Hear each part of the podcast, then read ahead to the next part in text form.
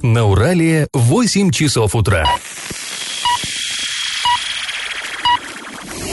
В эфире немного аналитическая, немного юмористическая и слегка музыкальная передача «Заварники» на радио «Шансон Орск». Для лиц старше 12 лет. Доброе утро, друзья! Вы слушаете радио «Шансон Орск» в эфире программы «Заварники». И ближайший час вы проведете с нами, ее ведущими Эльвирой Алиевой. Всем привет! И Павлом Лещенко. Сегодня мы с вами снова поговорим о кадровых перестановках. На одну из освободившихся вакансий заместителя главы назначен новый чиновник. Затронем мы тему повышения зарплат в администрации, коснемся и других важных новостей. Но все новости будут чуть позже, сейчас старости. Пашины старости. Все вы, конечно, знаете, что Орск э, при своем основании в 1735 году изначально был назван Оренбургом. Ну, собственно, Оренбург это город на, реке, О, на реке Орь, на Ари. А, но потом, вот шесть лет спустя, решили, что нет, неудачное место выбрали для этого города, и Оренбург принесли там на другое место. Сперва в кра- э, урочище Красная гора, а потом уже вот на свое ныне, но это не суть. А наш, наш город, точнее тогда крепость была, ее назвали Орской, ну и вот это имя наш город э, гордо несет уже э, сколько времени и до сих пор. Но вот не всем известно, что в 1937 году, 1937 году, он, э, Орск, едва-едва не получил новое название. Тогда арчане просто в полушаге замерли от того, чтобы стать орджоникидзовцами. Вот, ну, невозможно это совершенно выговорить. Э, как что вообще, в чем история? В 1937 году, в феврале 1937 года в Москве скончался Григорий Константинович Орджоникидзе. Ну, это очень видный большевик, это э, как бы соратник Сталина. Они вместе сидели в тюрьме в Баку еще при царизме. И он был одним из немногих, с кем Сталин был на «ты». Ну, сами понимаете, масштаб какой.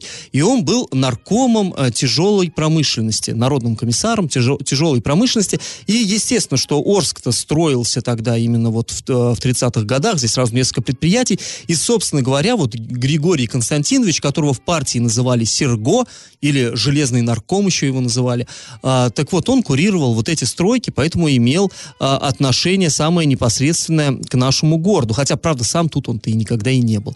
Так вот, через два дня уже после смерти Серго арчане стали проводить траурные митинги. Практически в, на каждом предприятии, в каждом учреждении, просто на улицах домохозяйки собирались, представляете себе. И вот протоколы этих собраний до сих пор хранятся в особой папке Орского филиала Оренбургского госархива. Вот я вам зачитаю, например, фрагмент резолюции митинга никельщиков. Мы, рабочие строители никелевого завода, в количестве 400 человек, собравшиеся на митинг, с глубокой болью и гневом разделяем вместе с партией большевиков великую утерю пламенного трибуна, преданного революционера, любимца города, а любимца народа, извините, нашего Григория Константиновича Орджоникидзе. Мы, Обращаемся к правительству СССР переименовать город Орск, город в прошлом степных кулаков, в город Орджоникидзе на Урале, конец цитаты. И причем интересно, они даже не Орджоникидзе, как положено писали, а Ордженикидзе. То есть они немножко запутались, как там на самом деле его фамилия, но город решили э, переименовать. Такой же митинг прошел на мясокомбинате. Еще цитата. 525 человек единогласно решили просить советское правительство по увековечиванию памяти товарища Серго и переименовать город Орск в город Серго Орджоникидзе. Вот даже так Серго. То есть длинное такое название Серго Орджоникидзе. Кошмар. Эм, ну, в общем, э, эту инициативу поддержали и другие арчане. О том, как это было, к каким последствиям привело, мы расскажем завтра. Это интересная тема. Ну, а теперь наш традиционный конкурс. В Орске до сих пор имеется бюст Серго Орджоникидзе. Скажите, где он располагается? Вариант 1 на улице Советской, вариант 2 на проспекте Мира, вариант 3 на проспекте Никельщиков. Ответы присылайте нам на номер 8 903 390 40 40 в соцсети «Одноклассники» в группу «Радио Шансон Ворске» или соцсеть ВКонтакте в группу «Радио Шансон Орск» 102.0 FM эм для лиц старше 12 лет. Галопом по Азиям Европам! Заместителем главы Орска по муниципальному хозяйству назначен Артем Учкин. А, мало что говорит пока жителям города Орска эта фамилия и это имя, но глава Орска Василий Казуйпцев в соцсети сообщил, что представил его коллективу как нового члена команды вот в минувшую пятницу.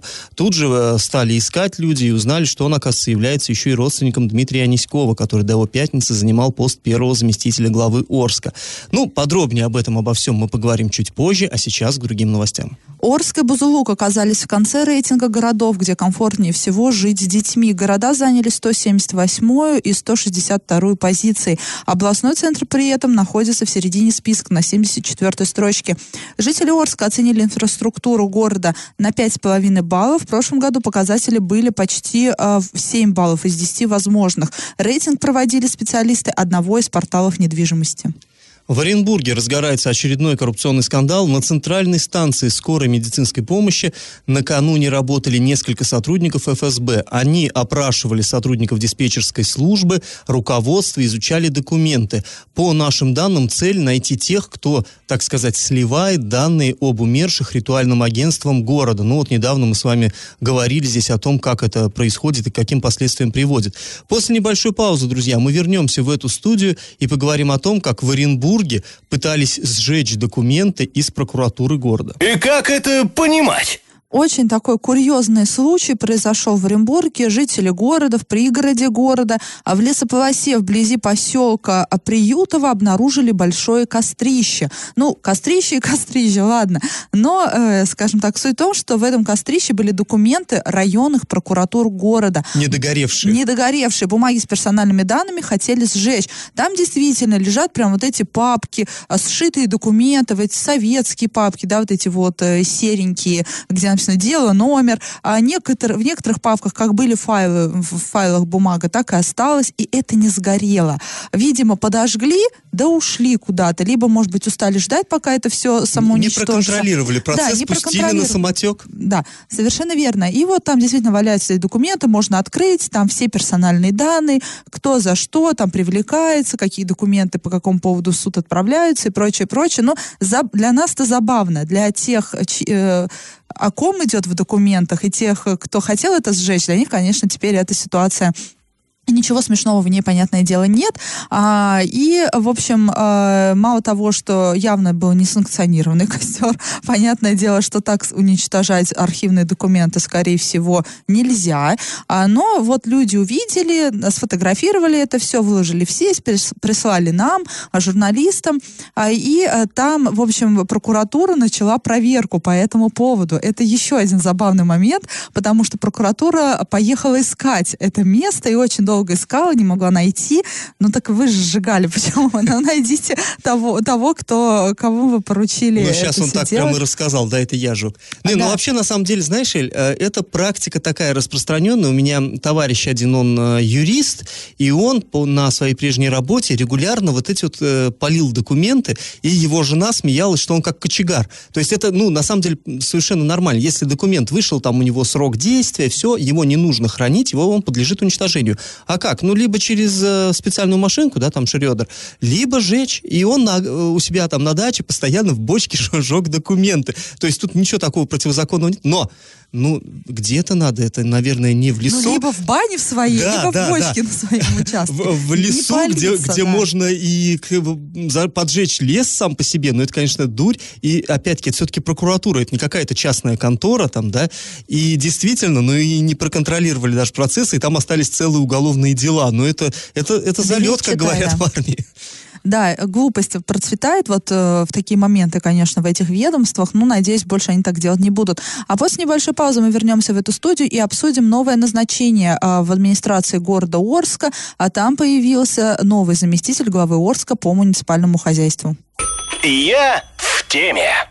15 ноября пост заместителя главы Орска по муниципальному хозяйству вместо Сергея Аликовича Щербаня занял Артем Учкин. Некий Артем Учкин. Пока нам о нем особо-то и сказать нечего. Но вот известно, что он племянник э, бывшего первого зама, теперь уже бывшего первого зама главы Дмитрия Аниськова. Ну, это, конечно, никак его не характеризует. Это не значит Но ни со знаком плюс, ни со знаком минус. Факт Ну, все равно интересный. Факт интересный, да. А, так, ну, работал он там э, в Оренбурге, в Минстрое, кстати, вместе с Саниськовым в свое время он работал. А, потом он был э, в фонде модернизации ЖКХ и так далее. Вот в Оренбурге последнее время подвязался, и вот сейчас переехал к нам сюда в Орск. Ну, что о нем, что первый факт его биографии, который бро- бросается просто в глаза, 30 лет всего. И мы вот поначалу как-то так, ничего себе, 30 лет, ну, молодой совсем, и на такую важную, до, да что важную, она расстрельная должность, так-то по-честному. Потому что, понятно, муниципальное хозяйство, вот это ЖКХ, это самое-самое, как, как бы сказать, ну, никогда никто не будет доволен этой сферой. Вот будь ты золотой, бриллиантовый, ты все равно будешь плохой, потому что э, коммунальных проблем всегда куча. Ну вот, 30 лет. И как-то даже немножко его и жалко. И вот мы так стали собираться, думать, а, и пришли к интересному выводу. А за последние 15 лет у нас а, вот именно это направление курировали именно молодежь до 40 лет а, в пяти случаях из шести. В пяти из шести. И вот стали так подбивать. В 2005 году у нас, а, кто помнит еще, может быть, а, в Орске стал вот эту должность занял заместителя по коммунальному хозяйству а, Максим Лунин. Было ему тогда 30 лет тоже. Он уроженец Барнаула. Я, кстати, помню, он приехал, он прям вообще как это, как пацан выглядел. Ну, это, я думаю, не обидно. Очень молодо он выглядел тогда. Так вот, э, из Барнаула он к нам сюда приехал, возглавил вот это вот хлопотное хозяйство и занимал э, должность до 2010 года в течение целых пяти лет. И вроде бы все ничего, но угодил он под суд. Тогда э, был, всплыла такая, как бы, а, то ли афера, то ли не афера, так это дело толком не раскрутилось. Ну, в общем, э, закупались для переселенцев из ветхого аварийного жилья квартиры бэушные, и закупались они причем э, по завышенной цене по, по мнению э, обвинения. Но в итоге это дело так, оно ничем, в общем, и не кончилось, но Лунин должность свою покинул. И мы даже не знаем, где он сейчас, что и как. В 2010 году после него эту же должность занял уроженец уже Новотроицка Сергей Егер. Ему на тот момент было 39 лет. Ну, такой, пожалуй, до 40. самый, самый известный коммунальщик. э, Ну да, да, да. Но он и долго достаточно, ну как долго, тоже пять лет, как и Лунин, собственно говоря, он возглавлял вот это направление. А, при, приехал он к нам, как я уже сказал, из Новотроицка. Но здесь никаких громких скандалов не было. Пять лет проработал, ушел. И э, сейчас он находится в Орске. Ну вот тоже мы даже не знаем, чем он сейчас занимается, но он есть. И недавно даже мы с ним разговаривали, когда обсуждали вот эту а, тему по поводу, кто займет эту Да, должность. потому что начали поговаривать, что Сергей Егер, э, Может возможно, вернуться. да, в администрацию, потому что вроде как бы с Василием Николаевичем Казупицын работал, и это было бы вполне логично, да, и опытный он достаточно коммунальщик такой. Ну да, мы им позвонили, он сказал, не, ничего не в курсе, не, не, не буду вообще не комментировать. хочу, не хочу я туда. Да, да, да. В пятнадцатом году после Егера заместителем главы по муниципальному хозяйству стал Артем Регентов. Ему было 33 года на тот момент, тоже очень молодой.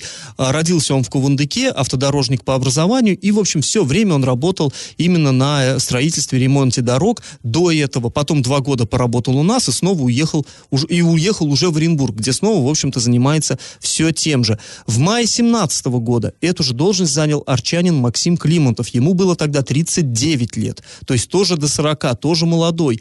Он, ну, он до этого долго довольно возглавлял у ЖКХ, э, работал он в водоканале, начинал. Ну, в общем, вот Климонтов проработал в качестве замглавы меньше всех всего два месяца. Э, и он тоже попал э, под суд. Но там все гораздо хуже закончилось, чем для Климонтова. Он так-таки получил 4 года лишения свободы, а, потому что, э, ну, в Да, общем, его, вымогал да, взятку, его обвинили в вымогательстве взятки, и он на 4 года отправился в колонию строгого режима. И там, да, получилось, что он эм, с людей, которые, с, фирмы, которая ремонтировала Орскую дорогу, он якобы вымогал деньги, э, 200 тысяч, по-моему, и э, чтобы подписать там акты, и чтобы они получили, чтобы с ними расплатился муниципалитет. Но он, правда, сам Климонтов говорил, что да, деньги-то я получил, но я не на себя потратил, а там он делал ремонт якобы в УЖКХ, там компьютеры какие-то туда ну да, покупал там и прочее. такая история сомнительная, скажем так, и, и не один Максим Климонтов там, насколько нам, опять же, известно, замешан в этих во всех делишках. Ну вот, Ну, так или иначе, он получил достаточно Да, серьезный да, срок и да. получил колоссальный штраф, и э, до настоящего времени он находится в колонии, он сейчас отбывает наказание. Следующим после Климонтова заместителем э, главы стал э, Сергей Щербань, уроженец города Фрунзе, Бишкек, то есть, э, ну, там уже другая немножко история, он уже не, не к молодежи его трудно отнести, на момент назначения 56 лет ему было, прервалась традиция э, молодых. Ну и вот 15 ноября 2019 года, наконец, эту традицию возобновил Артем Мучкин, как я уже говорил, ему 30 лет всего, и, э, как в своем инстаграме выразился глава Василий Казупиц, он молодой, дерзкий, энергичный. Ну, молодой мы видим, насчет э, дерзости и энергичности время покажет. Будем внимательно следить за э, результатами его И- работы. И еще одна важная информация. По данным наших источников, сегодня э, э, администрации города будет представлен новый первый заместитель главы города, и опять же, по данным нашего источника, им станет Евгений Новиков. А сейчас он занимает должность заместителя главы руководителя аппарата, и э, вот, возможно, его сегодня повысят Но известен первого он зама. арчанам прежде всего э, тем, что он несколько лет возглавлял Советский район. Он был руководителем Советского Да, района. мы позвонили Евгению Новикову, он не стал опровергать информацию, сказал лишь, что глава города пока никакие документы не подписывал. Но сегодня, я думаю, что появится уже официальный комментарий а в инстаграме Василия Николаевича Казупиза, как мы предполагаем. Ну и посмотрим, и опять же станет вакантной должность руководителя аппарата. Интересно, кто станет Но Ну, я думаю, аппаратчиком. что об этом мы поговорим завтра. А после паузы мы вновь вернемся в эту студию и расскажем вам тоже о кадровых перестановках, но на этот раз в Оренбурге. И как это понимать? Глава города Оренбурга Дмитрий Кулагин намерен назначить а, на, а, своим первым заместителем экс-депутата ЗАГСОБа Свердловской области Владимира Ильиных. Вообще об этом мы говорили уже давно, прям очень давно. Слухи, а, это тот самый случай, когда дыма без огня не бывает. Слухи о том, что а, Владимир Ильиных хочет, э, или, ну, может быть, конечно, не хочет, планирует переехать в Оренбург, идут уже давно. Мы ему даже звонили, и он тогда говорил, нет-нет-нет, что вы, никаких таких планов у меня нет, вообще я вас не знаю, вы меня не А знаете. потом ничего. вдруг неожиданно сдал мандат депутатский, и все думают, Нет, «А, он чё?» сначала сдал мандат, а потом мы уже до него дозвонились. Но разговор был такой, что он якобы не собирается в Оренбург и вообще ничего комментировать он не собирается, потому что он не знает звонящего, звонящий не знает его. Такой немножко странный диалог у наших журналистов с ним получился. Но, тем не менее, да, э, никаких э, намеков от него не было, что вот он все-таки переезжает в Оренбургскую область. И администрация Оренбурга не комментировала, и правительство не комментировало. Ну, то, что правительство не комментировало, это понятно, потому что региональная власть а, на муниципальную вообще влиять не может, да, это как бы две параллельные, не пересекающиеся Ну, линии. в теории, по крайней мере. Ну, понятное дело, что в теории и на практике все иначе это все происходит. И вот недавно на сайте урал56.ру для лиц старше 16 лет был а, опубликован проект решения, который внес на рассмотрение депутатов Дмитрий Кулагин. И там а, он просит депутатов одобрить кандидатуру Владимира Ильиных на должность его а, первого заместителя. И тут, Эль, знаешь, я все-таки еще добавлю, не просто слухи ходили, что он станет первым замом, а вообще-то речь шла о том, что он станет как бы и главой даже города, в перспективе, так да, скажем. вообще изначально говорили, что он на пост главы претендует, но тогда это как бы ка- казалось не очень логичным, потому что Кулагина только недавно, недавно назначили, он еще не успел раскачаться, еще даже не успел там поменять структуру администрации, и тут вот раз, и уже и его заменить хотят, и а, медиа-сообщество Оренбурга так немножко возбудилось от этой информации и сказал, да сколько можно уже вот это терпеть, да, когда глава, глава города, глав городов меняют как перчатки, это просто несерьезно.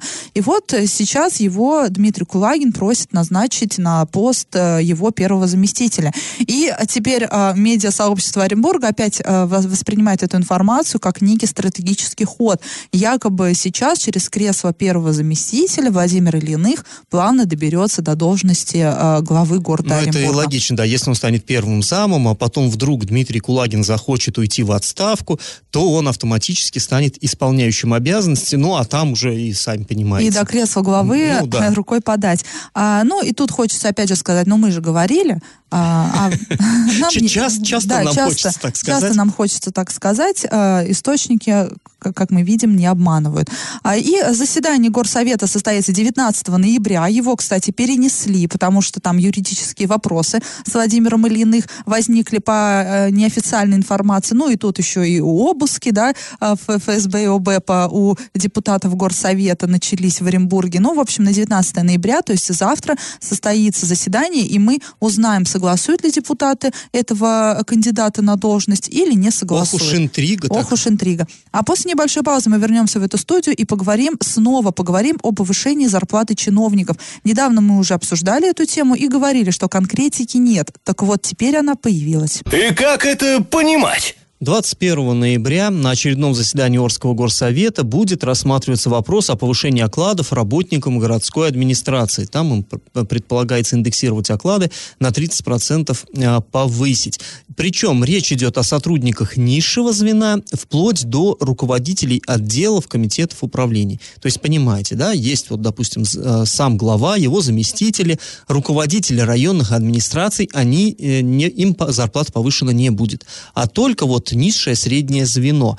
Ну и вроде как мы с Элей это уже обсуждали не раз здесь э, в эфире, и мы, в общем-то, поддержали вот это. Ну, на наш взгляд, это действительно надо, в общем-то, делать, потому что, ну, мы тоже общаемся с чиновниками, мы постоянно с ними как-то сталкиваемся, и не только о деле говорим, но иногда и о том, как, как им там живется. И действительно, специалисты, там, ведущие специалисты, у них довольно смешная зарплата. Ну как, э, в Орске-то она везде не очень такая радостная, радостное, но и там плохо. То есть э, так можно сказать, что ну не завидуешь этим людям, э, не чуть очень завидуешь. Большинство получает чуть, чуть больше МРОД. Да, при том, что нагрузки, ну по крайней мере по некоторым направлениям очень серьезные, и туда действительно вот так работ, э, работать идти народ ну не рвется. Нету такого, что туда очереди стоят, там постоянная текучка. Вот, то есть ну очевидно, что что-то с этим делать надо, но э, это вызвало определенную критику. В частности, вот депутат депутат Антон Зудилов, депутат Горсовета, мы с ним так беседовали, и он говорил, что ему кажется, что это все-таки слишком так замахнулись, на 30% всем повысить. Он говорит, да, рядовые сотрудники, разговоров нет. Но зачем повышают начальникам э, отделов управления комитетов у них, мол, и так все нормально, оттуда не больно кого сковырнешь, какая уж там текучка, там держится зубами за свои кресла, и, в общем-то, он считает, что это, ну, излишне. Э, и вот, э, но не было действительно, его в чем мы солидарны с Антоном, не было конкретики вот в этом проекте решения. Непонятно было, насколько конкретно повышают, то есть вот что, сколько будут они получать в конкретном выражении. Непонятно было, во что это обойдется бюджету. И вот было непонятно, а текучка, ну, там написано, что да, текучка большая, она насколько большая. И вот он сам, как депутат, запросил в администрации данные, ему ответили. Оказалось, что в 2019 году с работы уволились 69 специалистов, то есть это вот именно речь о низшем звене, а также 11 начальников отделов управления комитетов и их заместителей. И вот здесь, ну, э, мы так прикинули, как что можно, какой вывод из этого сделать. Судя по схеме, которая на официальном сайте администрации э, опубликована, в структуру администрации входят 14 управлений, 12 15 отделов и, 3, и 4 комитета. Итого 30 подразделений. То есть там вот 30 начальников, ну и сколько их заместителей, там трудно сказать, потому что у некоторых может быть не по одному. Ну, будем считать, что 60-80 э, начальников там трудится, вот именно кого коснется вот это повышение.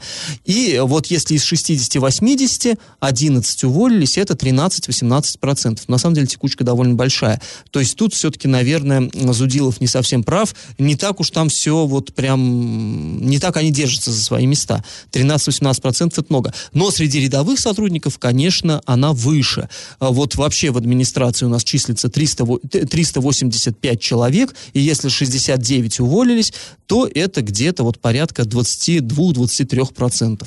То есть, ну, выше, но не в разы. То есть все-таки текучка, она сопоставима и начальников, и их подчиненных.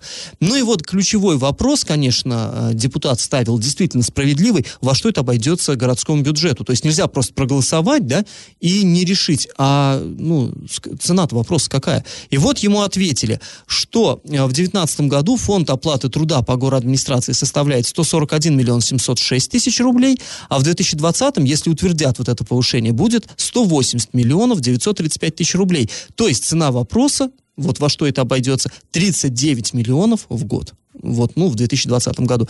Ну, и здесь, конечно, опять-таки Зудилов ставит вопрос, он говорит, а где вы возьмете эти 39 миллионов? Понятно, что бюджет он не резиновый, и чтобы их э, взять, ну, их надо откуда-то взять, а лишних-то там не валяется, прям скажем, денег. Но на этот э, вопрос тоже ему пока не ответили, но 21 числа, я напомню, будет все-таки заседание Горсовета, И, вероятно, там и Зудилов этот вопрос задаст, и я думаю, что и чиновники как-то уже подготовятся и ответят, а, за счет какой экономии они намерены вот эти средства изыскивать. Эти самые 39 миллионов на 2020 год. А, ну, в общем, я так себе чувствую, что а, заседание Горсовета, оно обещает быть жарким, это в этот четверг оно будет, и, ну, разумеется, в пятницу мы вам самым подробнейшим образом расскажем о том, что же там будет обсуждаться, как будут ломаться копья, а ломаться они, очевидно, все-таки будут.